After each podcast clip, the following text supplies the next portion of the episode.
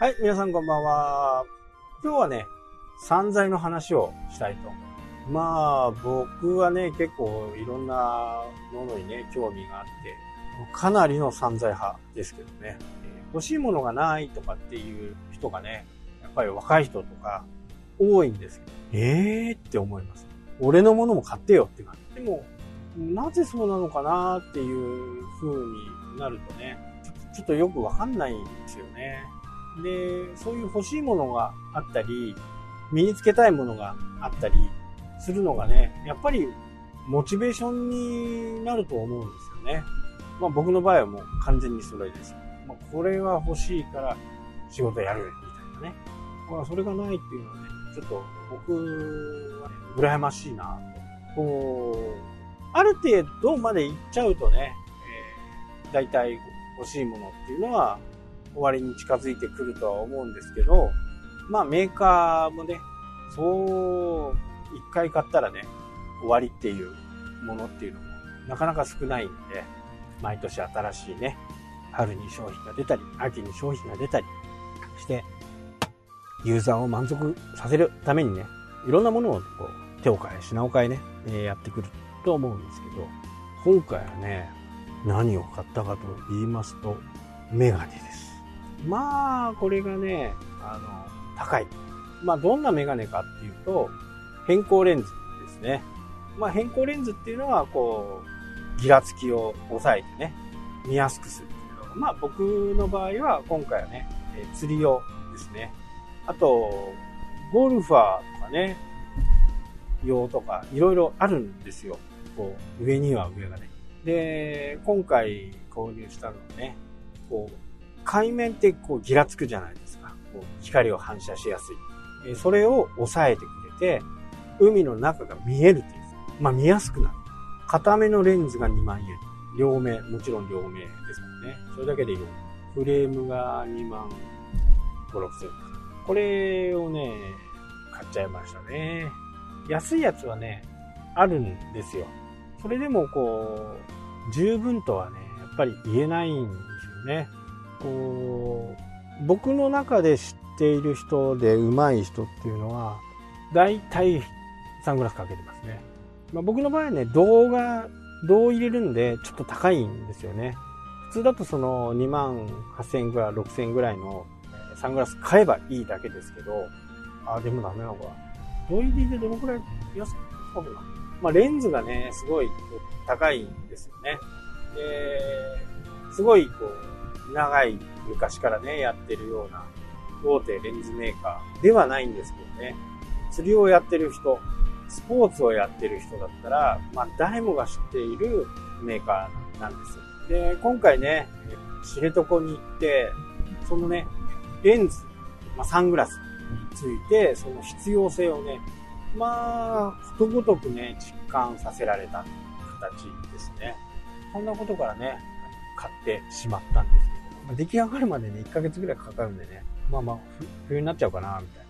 まあ寒い時期でね、にはなってしまいますけど、まあ、4、5年使えるとね、全然、まあ、ココスパっていう部分では悪いかもしれないですけど、ただ闇雲にね、えー投げてるよりは、やっぱり魚のいる目の前にね、え投げれる方が確実に取れるということがね、えー実証できたっていうあってね。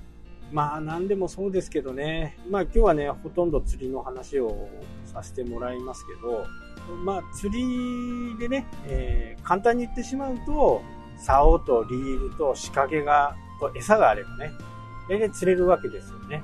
で、それもまあピンキリですよね。安いやつだと3000円ぐらいでセットであったりね、しますから。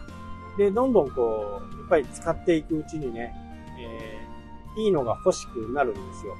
これはもう、魚が取れる、取れないっていうね、ちょっと以前の問題になってしまうんですけど、基本的には、えーどんなロットでもね、えー大体釣れると思います。魚のいるところに投げてる。とはいえね、えーそこに正確に投げたいとか、取りこぼさない。一番嫌なのが取りこぼしです。せっかくかけたのに逃げちゃった。まあバレちゃったっていう。もうこれだけはね、僕の中ではもう絶対許されないもの。絶対やりたくないもの。まあやってますけどね。まあそれをやった時にはかなりショックが大きい。ね。かけているにもかかわらずバラすっていうのは僕の中ではね、絶対やってはいけないのね、一つになってますね。で、釣れないのはね、もう全然問題ないんですよ。えー、北海道の鮭マスで、えー、もうね、まあ、あえてね、ちょっと言葉汚く言いますけど、もうじじいたちがね、まあ、すごいんですわ。その、禁止行為、引っ掛け釣りっていうやつですね。魚が餌を食うんじゃなくて、引っ掛けられて釣られるっていうのはね、これどんな釣りでも北海道の場合禁止なんですよね。で、そこを引っ掛け釣りやってるかやってないかっていうところがね、まあ、すごいグレーではあるんですね。でも、あからさまにもう引っ掛けなんですよ。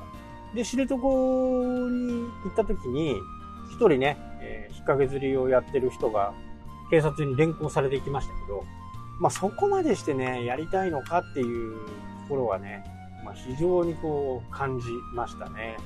まあ、何のためにね、やってるのかっていう、本当にこう、もう残念な気持ちになりますね。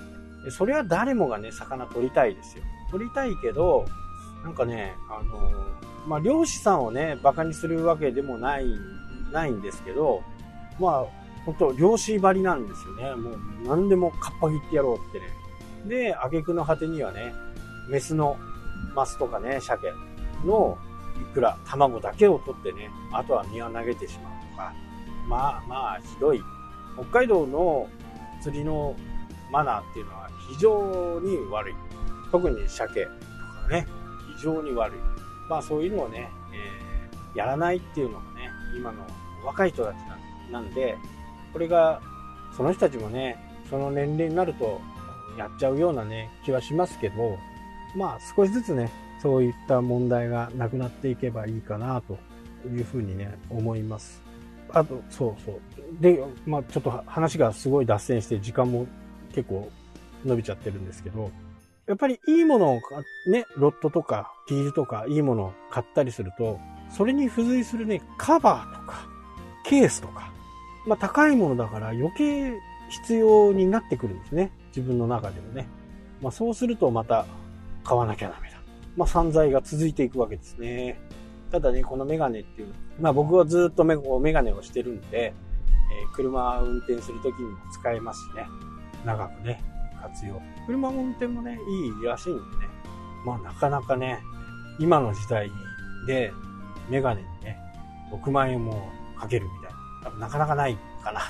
本当にこう、量販店みたいなところではね、5000円ぐらいで買えちゃうんでね。土入りでもね。